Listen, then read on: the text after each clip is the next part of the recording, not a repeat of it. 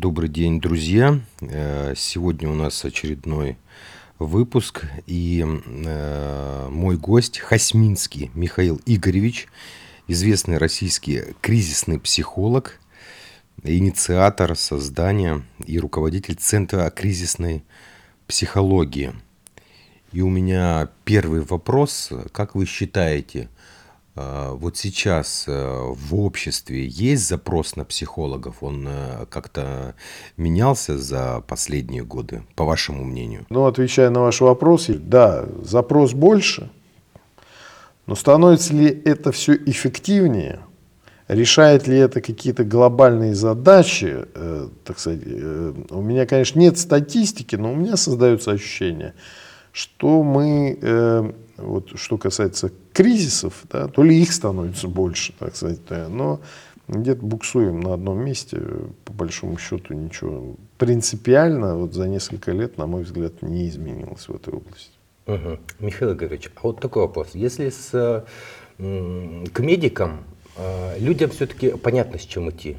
Или кашель, или температура, или что-то где-то болит. А к психологу когда обращаться? Вот какой этот сим симптомы самые первые, когда именно к нему нужно обратиться? Ну, нужно вообще сказать, что психологов есть много разных.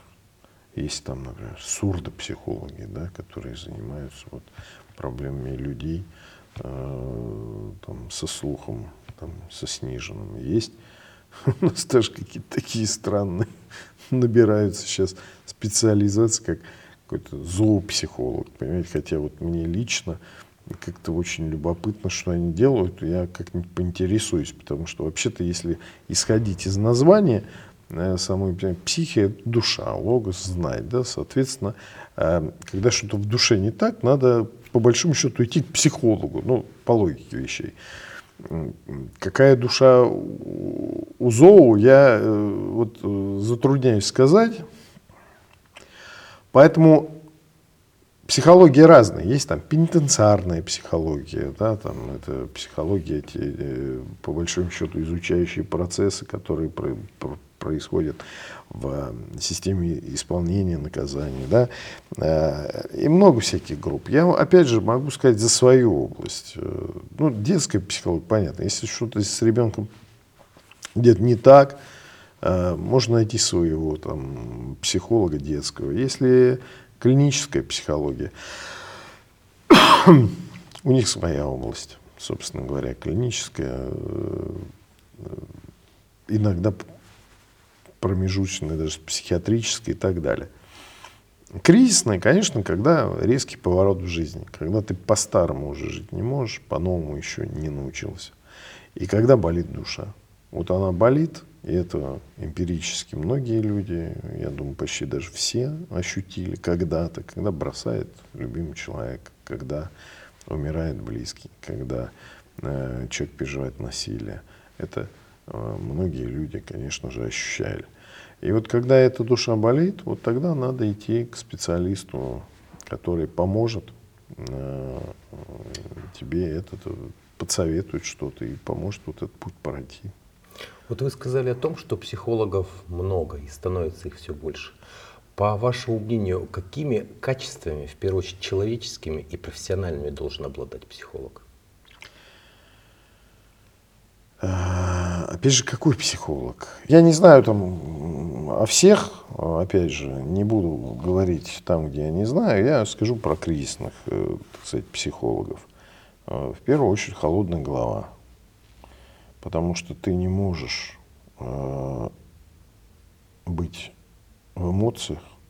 Это вот сродни где-то хирургии, да. Если хирург будет там сильно эмоционально переживать, он будет очень плохим специалистом. Э, это профессионализм. Ты должен понимать, что, к чему. И самое главное, у тебя должна быть большая мотивация э, реально помочь человеку. Не взять с него денег – а, не э, замкнуть его на себя, чтобы потом там по полгода он к тебе ходил, там непонятно зачем, да, а именно помочь максимально быстро, потому что человек, человеку нужна вот прям реальная помощь.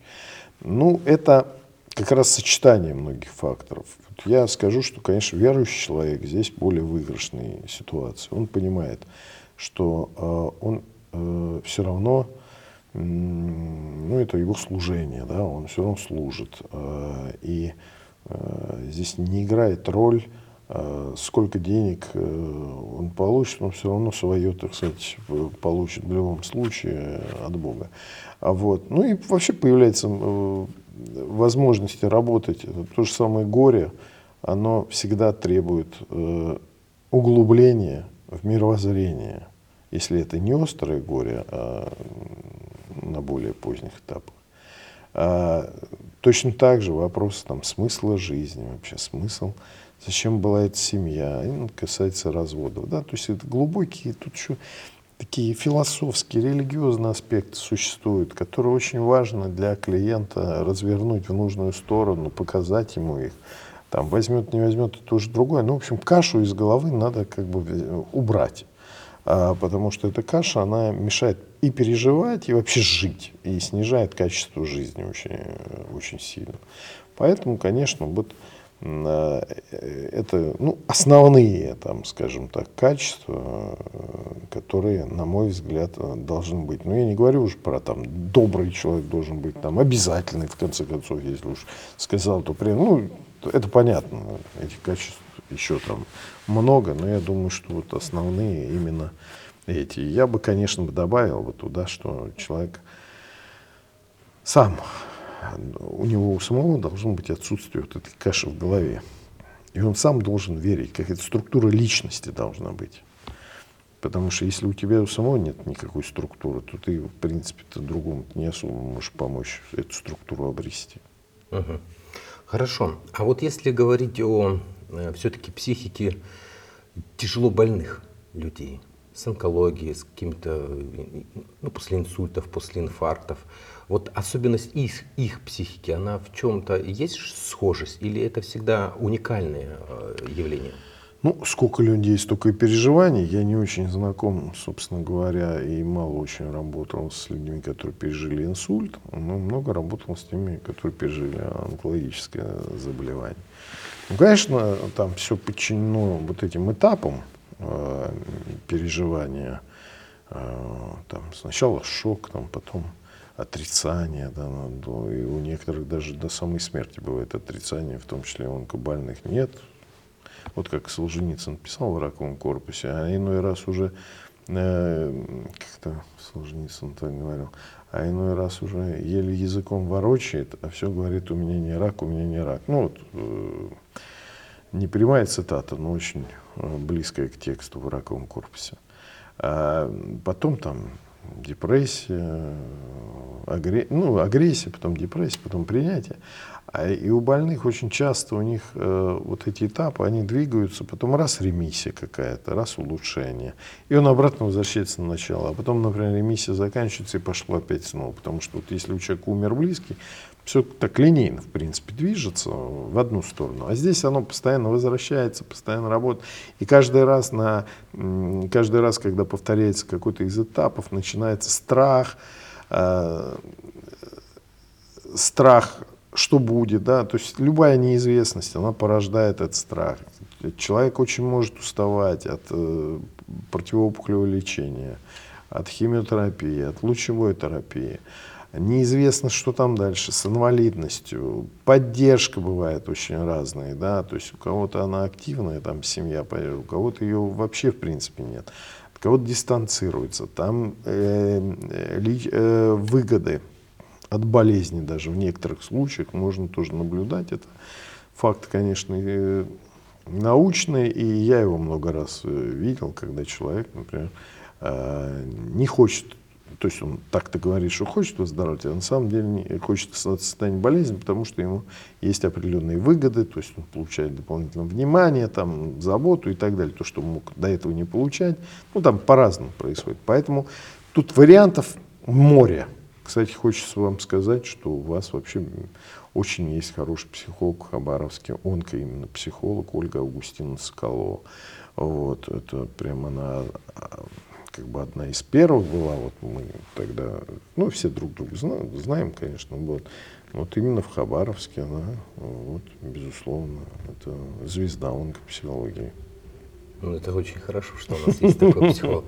Вы не замечали, вот работая с такими тяжело больными пациентами, а может быть и не тяжело больными, что растет ну, я э, это, так скажем, э, думаю об этом, ну, возможно, вы мне сейчас опровергнете мои слова, и недовольство в том числе медицины, оказание медицинской помощи, взаимоотношением с врачами, где-то, может быть, вот какое-то э, общением с врачами. Вот случалось такое или, или нет? Не то, что случалось, это же постоянно, в принципе, происходит.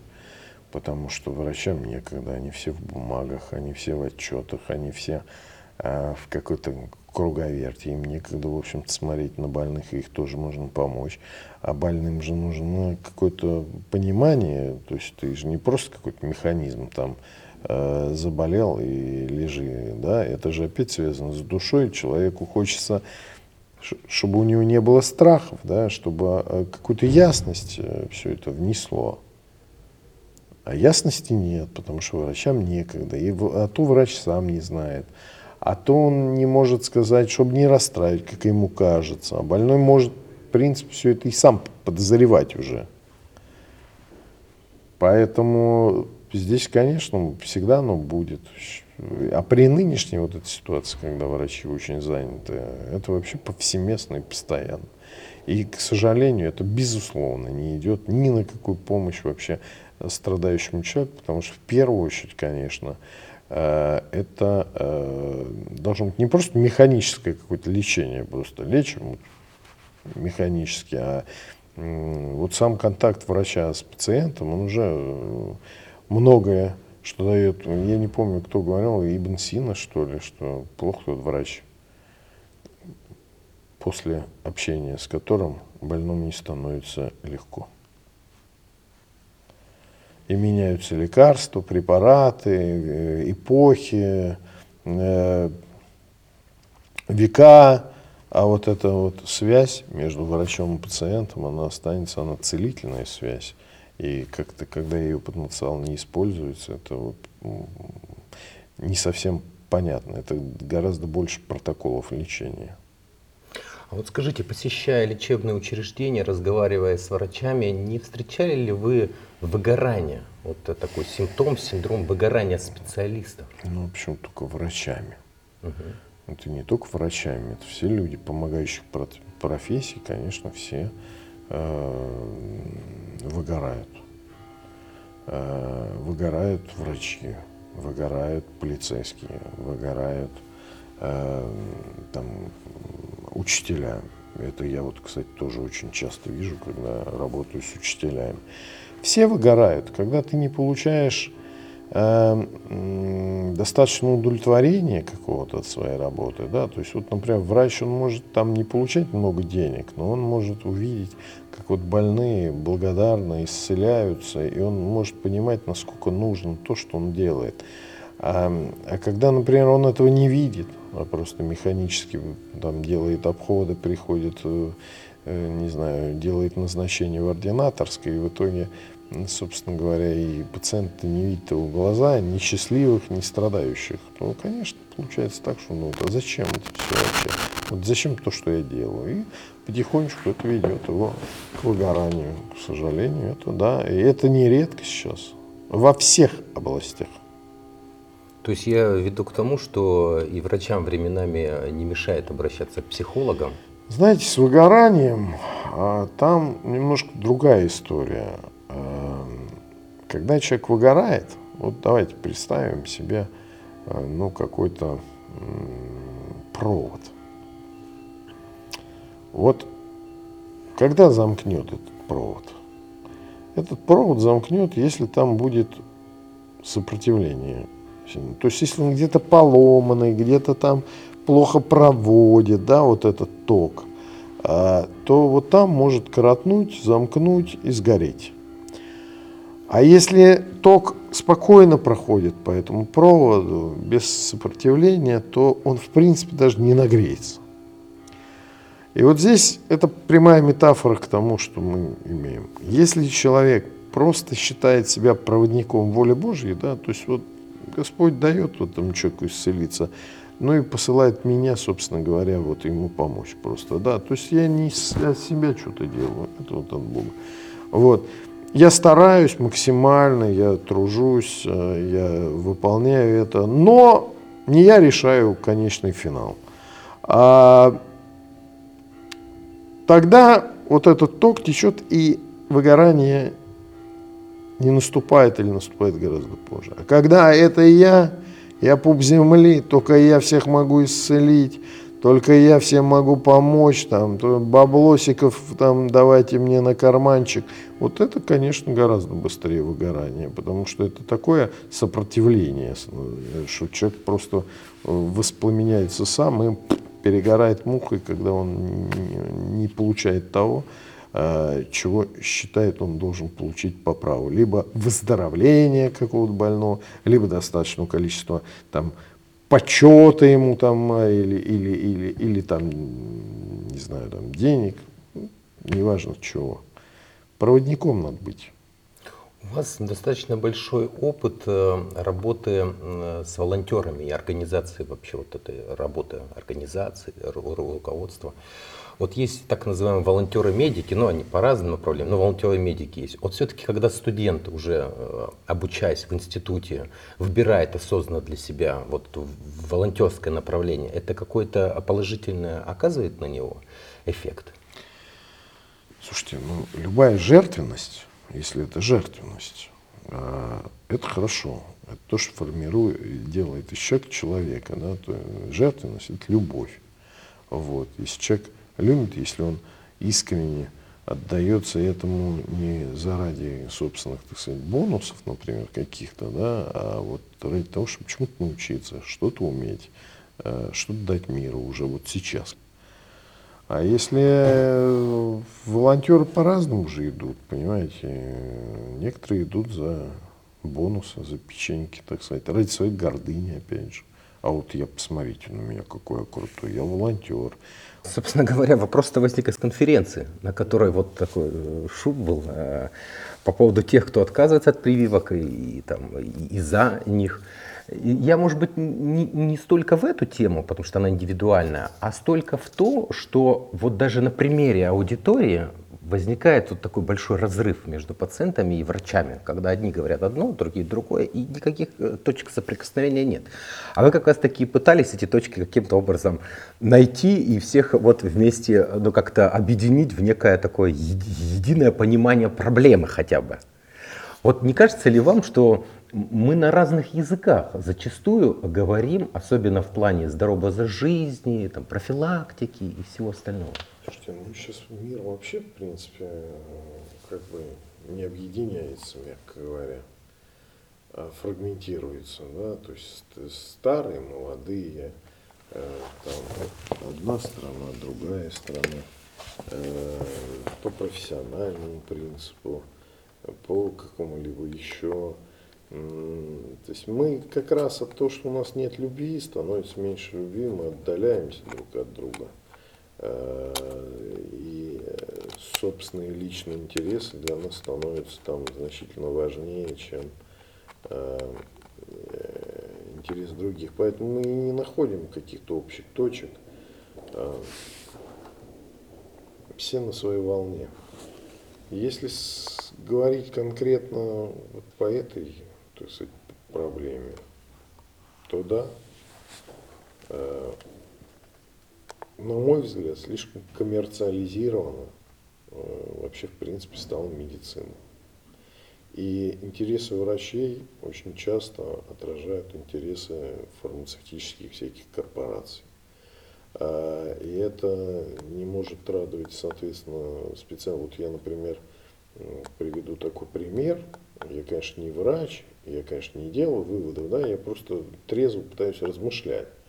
Вот я очень хорошо помню, что рядом с работой э, моего отца в советское время, когда была сильнейшая советская школа, когда были выдающиеся врачи, я все-таки э, рождение это 69 -го года, вот, ну, то есть это где-то было, значит, там в конце, может быть, 70-х, да. Я помню, на Садовом кольце стояла гомеопатическая аптека. И она была точно не одна в Москве. То есть, значит, те уровни, э, на том уровне, те профессора, выдающиеся, гомеопатию признавали. Хотя я вот лично никогда гомеопатией сам не пользовался, но я просто говорю, то есть тогда они ее признавали. Существует гомеопатическое королевское общество Великобритании, которое официально работает, никаких претензий. И тут вдруг находятся какие-то архаровцы, которые объявляют целое направление значит, э, ложным. Нормально. Я не специалист. Я думаю, как такое может быть? То есть эти шли умнее стали, чем те, которые были выдающиеся врачи, в том числе гомеопаты в Академии медицинских наук. Думаю, а что это они такие стали умные-то? Они от того ли, что им денег-то дали, что аллопатия для них проще продавать лекарства, понимаете? Вот. И сразу встает вопрос, а вообще можно вот этому всему доверять? И это очень серьезный вопрос. То же самое про прививки. Я не против прививок. Я как бы вообще э, не против ничего. Я, конечно, считаю, что по многим заболеваниям надо прививать. Но когда у нас прям массово только о прививках забота, о том, чтобы прививать. Подождите, а почему так не заботитесь о людях, которые нуждаются в медицинской помощи, тех же детях, которым надо лечиться и на которые деньги собирают по копейкам? Почему такой избирательный интерес, что давайте прям все, только это и больше ничего? И у меня, конечно, возникает вопрос, а всему ли здесь можно верить? Слушайте, а что это за мошенничество такое? Почему стоят скорые помощи, вот прямо у метро стоят скорые помощи, новенькие, идеальные вообще, просто вот только что с конвейера, и там прям написано прививки, все такое. Подожди, а почему остальные машины скорой помощи не в таком идеальном состоянии? Почему именно на это выделяются деньги? И, конечно, у меня возникает вопрос, а все ли тут честно, да? А все ли нормально, когда моего ребенка пытались привить, когда он только что переболел, да? И я, конечно, написал отказ, естественно. Я дам согласие на прививку, и я его давал уже после этого, да?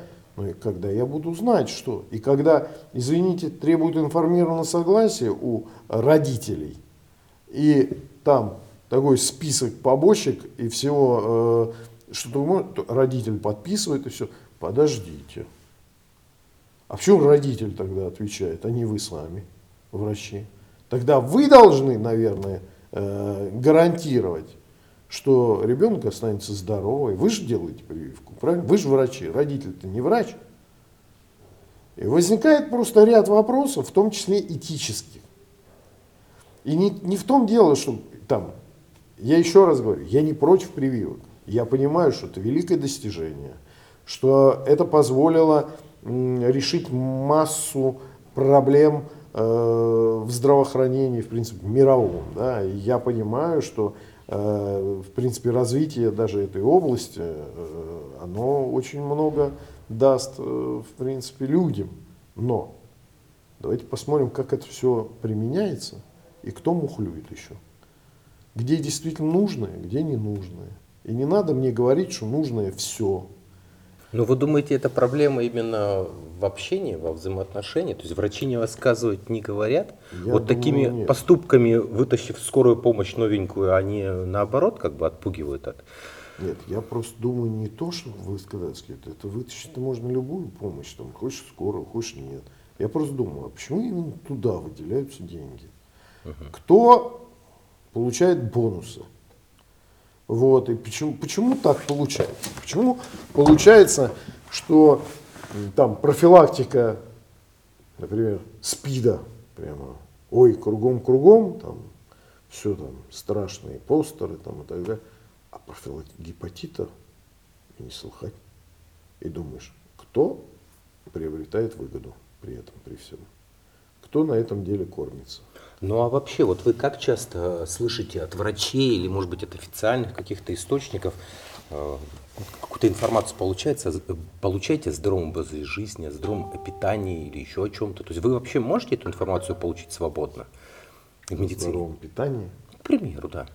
Ну, у меня как раз очень много хороших врачей. Нет, я имею в виду не по знакомству, а вот э, там через э, источники официальные, там аккаунты, соцсети. Нет, ну если кто-то этим, ну я не, не, не хватает не на все абсолютно угу. времени, да. И, конечно, я знаю, но опять же, А, кто-то что-то говорит про здоровье, а и сразу думаешь, а никто его там не башляет ему, чтобы это все было именно так, именно в этом, так сказать, ключе. То есть, к сожалению, эти фармакологические корпорации, вот эти монстры, да, они настолько все коммерциализировали, настолько, так сказать, коррупции э, много, да, что на самом деле очень сложно разобраться, что там, где там, они в конкуренции между собой находятся и так далее. Это все понятно. С другой стороны, конечно, они должны продвигать э, ну, какие-то новые лекарственные средства. Это тоже маркетинг. Но, к сожалению, это действительно уже превратилось в какую-то меньше здравоохранения, а больше какую-то маркетинговую историю. Ну, весь мир такой, в принципе, это не только медицина так, это же все так, и СМИ также, и, и все остальные в ту же сторону, и музыка, да, ну, что это за, за что это вообще продвигается сейчас. Причем продвигается самое, так сказать, отвратительное проще всего, потому что, ну, я имею в виду... Легче путь найти к человеку. Конечно, к его низменным страстям там каким-то. Поэтому и появляются вот эти фуфломицины, которые бесконечно говорят, что там сказал там он, выпей это и будешь здоров. Рекламу хорошую по телеку показал. И половина населения, это социальная психология, вдруг решает, что и правда а, так проще. Вот надо выпить там а, что-нибудь, и все будет хорошо. Вот как, собственно говоря, эта история там с масками. Понимаете? Вот никто же не интересуется, а насколько вообще эта маска, правда, и как часто ее надо менять, и кто это делает, да? Ну, хватает маски просто и ходят как э, целый регион, и все должны ходить в масках. И вот думаешь, кто это делает? Роспотребнадзор? А зачем они это делают? Кто Роспотребнадзор тогда это говорит? Вот очень... Кто стоит за масками? Кто да? стоит за масками, да. То есть, э, потому что, конечно же, понятно, что эти маски, во-первых, надо их правильно применять, во-вторых, их надо постоянно менять, а в-третьих, они от очень, там, не от такого большого количества э, проблем, собственно говоря, способны тебя избавить. Но люди считают по-другому, что это гарантия, что как будто презерватив на голову одел. Понимаете, вот такое, наверное, у многих есть ощущение. Хорошо. Вот если мы немножко сменим вектор дискуссии, э, последнее время здравоохранение, если вот мы говорим о нем, стало активно продвигать историю с активным долголетием. Активно с активным долголетием. Ну, собственно говоря, продолжительность жизни потихонечку увеличивается, там по разным регионам по-разному, но тем не менее людей в возрасте становится больше. И вот вся медицина она, ну, не готова к такому наплыву, э, вот так скажем, людей. А я бы хотел с точки зрения психологии все-таки. Вот э, работа с людьми в разных возрастах, она сильно отличается? Есть особенности именно в помощи, в диагностике? Ну, конечно, есть. Ну, во-первых, по кризисам-то, в общем-то, многие люди пожилые-то уже, знаете, там прошли огонь, воду и медные трубы, и не так, как эти кризисы уже, честно говоря, сильно там трогают, э, как молодых. Но, конечно, есть возрастные особенности, есть э, вот эти свои геронтологические проблемы, э, которые люди тоже несут, да, и они влияют на их э, психологическое состояние. Есть да просто соматические даже проблемы, неврологические, которые, конечно, влияют, у человека море всяких болячек, он не знает, за что хвататься. Э, и жил он-то еще при Советском Союзе и думает, что к нему должны относиться вот так же, как тогда. Вот, э, ну да, я скажу, что, конечно, это может э, достаточно сильно менять психологию человека. Но опять же, в разных случаях по-разному это все происходит.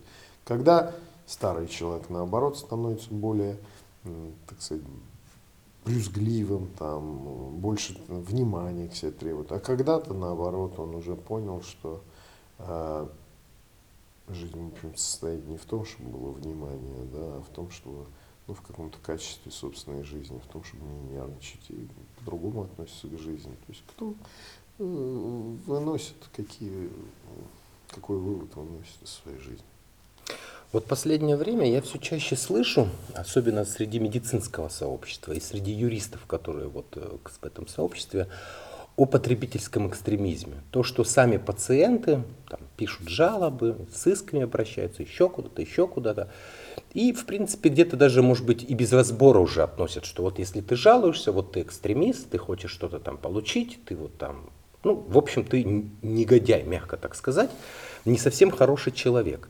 Вот э, как вы считаете, это все-таки, вот, ну я понимаю, что экстремизм э, потребительский, он, так скажем, не только в медицине, вообще такой термин очень такой своеобразный.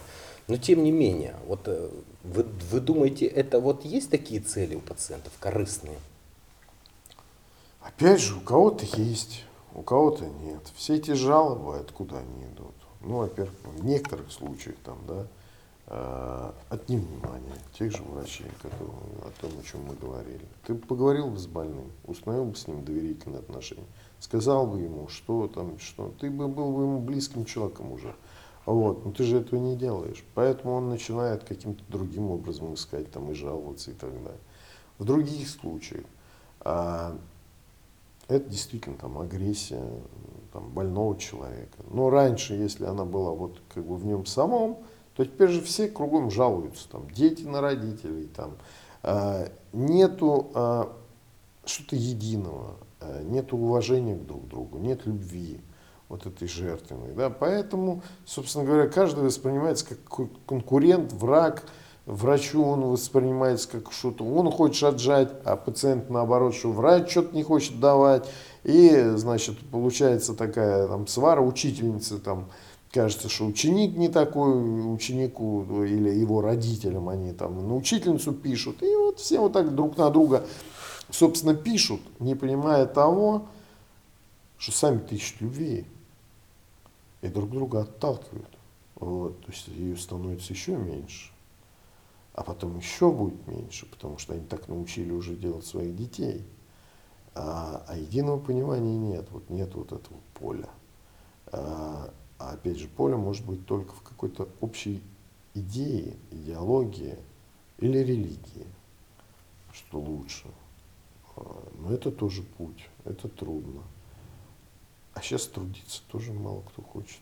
Все хотят, вот просто пожаловался в прокуратуру, и все тебе там принесли в клюве. А ничего на самом деле принципиально не меняется, потому что жалуются не для того, чтобы получить какие-нибудь лекарства или там процедуры. Жалуются-то, чтобы как раз получить вот то внимание, любовь. Вот. И... Потому что качество жизни наше определяется именно этим. Пока не будет этого понимания, мне кажется, все будет только ухудшаться. Угу. Ну, я не знаю, мы, наверное, до дна до какого-то дойдем, потом, может, как-то оттолкнемся и пойдем вверх. Ну, я так надеюсь, в всяком случае. А, хотелось бы верить все-таки, что это обратимо. Хорошо, давайте на позитивную ноту. Вы сами сторонник ЗОЖ? Ну, нет, я сторонник там антизож. Ну, конечно, я сторонник ЗОЖ. Тогда скажите, чем, чем вы пользуетесь, что для вас обязательно, может быть, ежедневно или раз в неделю, вот ваш секрет, так скажем, здоровья? Ой, все, пью смузи, ем кашу с утра. Стараюсь очень сохранять вес в норме. Да, то есть, ну, некоторые превышения есть, но обычно я за себя берусь прям как-то раз в году активно там прям минус 8 килограмм, дынц, там, ну, голодание. 8-10. Ну, не то, чтобы голодание, ну, просто я никаких таких не придерживаюсь каких-то схем. Я просто считаю, что надо много двигаться, вот, и поменьше же есть. И тогда калории, соответственно, баланс калорий будет в ту пользу, что будет поджирать лишние жировые клетки. Вот. Ну, это может быть совсем простой, конечно, вариант, но тем не менее, да, я много там езжу на велосипеде, в Москве, в принципе, езжу, вот, э, можно прокат брать, это очень удобно, с любого места, практически в любое, можно доехать на велосипеде, там поставить его, ну, такой каршеринг. Вот. Э, так, чтобы вот прям хватало времени там на бассейн, фитнес и так далее, у меня, конечно, нету. Вот. Ну, я стараюсь все-таки не есть уж совсем гадость. Вот. А если ем, то все-таки это максимально редко делать. Хорошо. А ваш рецепт в отношении психического здоровья? Понятно, что организм определяет в том числе это психическое здоровье. Но, наверное, что-то нужно дополнительно. Может быть, меньше соцсети читать или меньше жалобы писать. Вот, вот, вот как вы считаете, чтобы сохранить вот эту стойкость? Что психическое здоровье – это здоровье души. Если мы не говорим о психиатрическом здоровье, которое является следствием болезни, да, то, в принципе, гигиена, как вот э, об этом говорил и Зураб Ильич Кикелидзе, главный нештатный психиатр а, Минздрава, а, гигиена души, исполняй заповеди, вот, и все будет нормально. Вот. Занимайся своей душой, если ты э, все нормально оцениваешь, если ты там меньше обижаешься, больше другим, так сказать, стараешься давать, если ты не совершаешь э, какого-то там блуда бесконечного прелюдеяний, там, да, если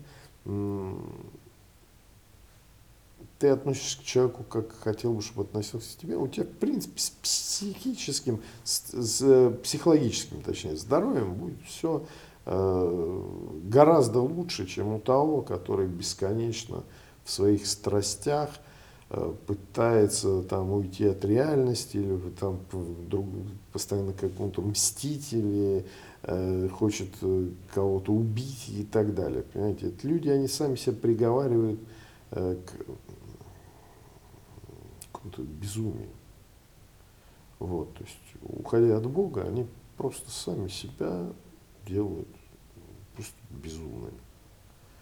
А, сами себя, это вот я не знаю, как будто вот сами себя режут бесконечно своими страстями, грехами э, и другими ужасными вещами. И сами причем это не понимаю.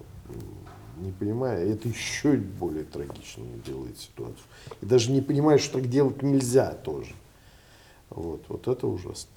Друзья, с нами сегодня был Михаил Игоревич Хасминский, известный российский психолог, а, руководитель Центра кризисной психологии. Большое вам спасибо за развернутое интервью, за мнение, было очень интересно. И вам тоже. Да, всего, всего хорошего. Наилучшего.